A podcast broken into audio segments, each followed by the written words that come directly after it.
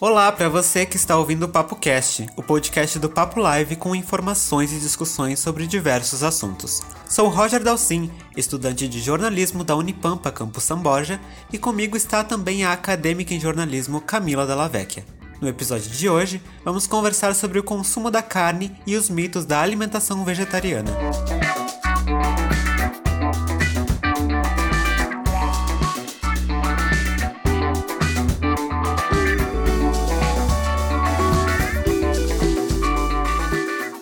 Oi Camila, como vai?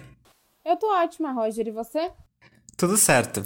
Hoje trouxemos a nutricionista Ivana Aquino para desmistificar vários dos boatos que existem em torno deste assunto. Seja muito bem-vinda, Ivana. Sou nutricionista formada pela Universidade Federal do Pampa. Em 2017, faço mestrado pela Universidade Federal de Pelotas em Ciência e Tecnologia de Alimentos. Inclusive, estou concluindo esse mês. Em breve, mestre tenho pós-graduação em gestão de unidades de alimentação e nutrição. Bem-vinda, Ivana. Então, podemos dizer que se alimentar da proteína animal é uma cultura no mundo todo. Na verdade, desde a pré-história, outros animais já se alimentavam de outros animais, a famosa cadeia alimentar. Um levantamento feito pela Organização das Nações Unidas para a Alimentação e Agricultura colocou o Brasil em sexto lugar no ranking dos países que mais consomem carne no mundo. O primeiro lugar ficou com os Estados Unidos. São 42,12 quilos de carne consumidos por ano por cada brasileiro, o que equivale a muita carne. O mesmo relatório consta que esse consumo de carne aumentou rapidamente nos últimos 50 anos. Sua produção é quase cinco vezes maior do que no início dos anos 60, houve um avanço de 70 milhões de toneladas para mais de 330 milhões em 2017. Apesar dos números altos, também se viu uma alta de pessoas que estão tentando mudar seus hábitos de alimentação por meio de dietas vegetarianas. Eles tentam diminuir o consumo da proteína animal devido tantas consequências que sua produção excessiva está causando ao meio ambiente, ou muitas vezes também por causa da violência e assassinato coletivo dos animais e ainda mais pela preocupação das patologias causadas por esse consumo excessivo da carne animal. Ainda hoje, algumas empresas colocam os animais em situações de extremos maus tratos. Ou seja, esse movimento não acontece apenas pela alimentação. Muitas pessoas também acabam aderindo ao veganismo, onde além de não ingerir nada que provém dos animais, não consumem nenhum tipo de produto, feito sob uma demanda que realiza testes desses animais. Mas antes e depois do veganismo, outras classes também participam desse movimento com o intuito de diminuir o consumo da proteína animal. Um deles são ovo-lacto-vegetarianos. Ovo-lacto-vegetariano geralmente são os pacientes que são, é, estão iniciando nesse mundo do vegetarianismo, né? Quando a gente encontra um ovo lacto-vegetariano, ele, a primeira coisa que ele tira realmente é a carne, né? E, mas ele continua consumindo leite e ovos. É por isso ovo lacto vegetariano. E o paciente vegetariano, ele, ele já não, não consome mais o leite, ele não consome mais ovos e nenhum tipo de, de carne animal, de origem animal. Você deve estar se perguntando o porquê de todo esse movimento. Então, a proteína animal, apesar de nos trazer nutrientes, pode também nos trazer vários malefícios. O consumo excessivo, então, nem se fala. Hoje em dia, há muitos estudos que estão associando o consumo excessivo da, da carne vermelha com doenças cardíacas, acidente vascular cerebral, inclusive até alguns tipos de cânceres, né? Estão sendo associados ao consumo excessivo da carne. Todo esse papo também fazendo lembrar daquela operação da PF de 2017, que descobriram que a marca Friboi estava vendendo carne vencida e moída com papelão. A gente sabe que essa operação é a maior operação da história da PF e mirou os grandes frigoríficos do país. Além de pessoas ligadas à empresa, a PF também investigou funcionários públicos e vários deles foram presos. E a história fica ainda mais absurda quando a gente descobre que a empresa fornecia alimentação para a merenda escolar de colégios do estado do Paraná. Há um mito onde contam que a suplementação da carne animal não consegue ser suprida por outros alimentos, o que é uma mentira. A nutricionista Ivana, que é a nossa convidada, conta um pouco sobre esses boatos. A vitamina B12 ela é essencial para o nosso organismo, né?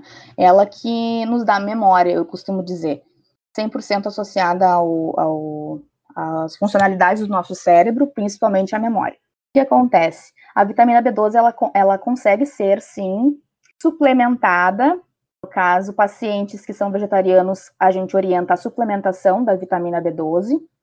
Existem hoje no mercado vários tipos de suplementação de vitamina B12. Tem a suplementação líquida, tá? tem a suplementação em cápsula, que é, a pessoa vai consumir uma cápsula de vitamina B12 antes das refeições, né, para conseguir suprir essa quantidade. Mas é necessário mesmo fazer essa suplementação? Conversei com a, com a minha paciente vegetariana, né? Ela disse, Ivana, mas eu preciso suplementar. E aí eu disse que sim, ela precisa suplementar, porque realmente, assim, é, é uma vitamina muito importante para o nosso organismo. A vitamina B12, a vitamina D também. E sobre os valores? Muitos dizem que sai bem mais caro do que uma dieta comendo carne animal. Dá para seguir essa alimentação gastando pouco? Se a gente for colocar na balança, que eu adoro usar esse termo, colocar na balança, principalmente na balança da economia, como boa capricorniana que sou, é muito mais barato a gente comprar vegetais hoje em dia, ir na feira, comprar vegetais, se alimentar desses vegetais, do que a gente gastar 50 reais em picanha para ser consumida em um churrasco. A gente gasta 50 reais na feira para ser consumido durante a semana. Tudo é uma questão de escolha principalmente da região que a pessoa mora, né? Assim, questão de valores, tem como fazer uma dieta vegetariana, tá? Ser bem rentável, tanto financeiramente quanto nutricionalmente, né? Vemos também que com o aumento dessa demanda de vegetarianos, aumentou bastante o número de alimentos que não são feitos à base de animais. Hoje em dia, é muito mais fácil encontrar várias opções no mercado, temos uma nova indústria surgindo. E também existem vários movimentos que promovem essa conscientização do consumo da carne. Um deles é a Segunda Sem Carne, que sugere que as pessoas resguardem a segunda-feira de toda semana para uma alimentação diferenciada. Esse foi um movimento mundial que aconteceu em mais de 40 países e que, aos poucos, pretende promover uma grande diferença. É a partir desses movimentos que muitas pessoas tentam reeducar seus hábitos alimentares para uma vida mais sustentável. Todos sabemos que não é uma coisa fácil se tornar um vegetariano. Toda mudança de hábito não acontece da noite para o dia. Além da iniciativa, tem que querer ser e ter muita força de vontade para isso acontecer de verdade. E também tudo bem não conseguir, até porque, como dissemos no início do podcast, nós nascemos com essa cultura, aprendemos a comer carne. Comemos carne desde criança essa mudança não vai acontecer facilmente, mas ainda assim salientamos a importância de tentar mudar essa cultura. É muito importante para todos. A nossa convidada Ivana também conta que em sua graduação não houve uma preparação para auxiliar pessoas vegetarianas. Logo, é possível perceber que se tem muitas vezes essa discriminação com o diferente no próprio curso de nutrição, dado que os profissionais, por vezes, não saem capacitados para auxiliar todo tipo de alimentação. E caso o aluno queira conhecer mais sobre o universo do vegetarianismo, teria que fazer uma especialização complementar. Muitas nutricionistas ainda saem cruas da, da faculdade, sem esse conhecimento específico do mundo vegetariano, vão se deparar quando já estão na clínica. Dentro da clínica, elas vão ter que buscar referencial, buscar informação, né? E também se enxergar como vegetariano. Apesar disso, ela ainda salienta a importância de ter um profissional em nutrição para acompanhar sua dieta. Procurar sempre uma nutricionista que ela seja, digamos, especialista na área de, de vegetarianos, né? E hoje em dia também tem vários, várias no mercado assim que são super abertas e, e adeptas a essa a esse tipo de dieta. Acho que a população ela tem que procurar sim um nutricionista, independente que seja vegetariano ou não, é o profissional que vai é, auxiliar na melhora da alimentação.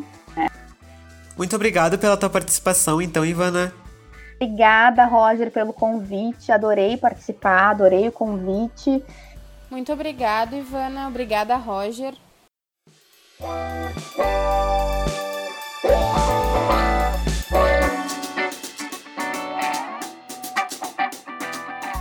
Com o roteiro de Otávio Ramos, apresentação de Roger Dalcin e Camila Della Vecchia e edição de som de Otávio Ramos, o Papo Cast vai ficando por aqui.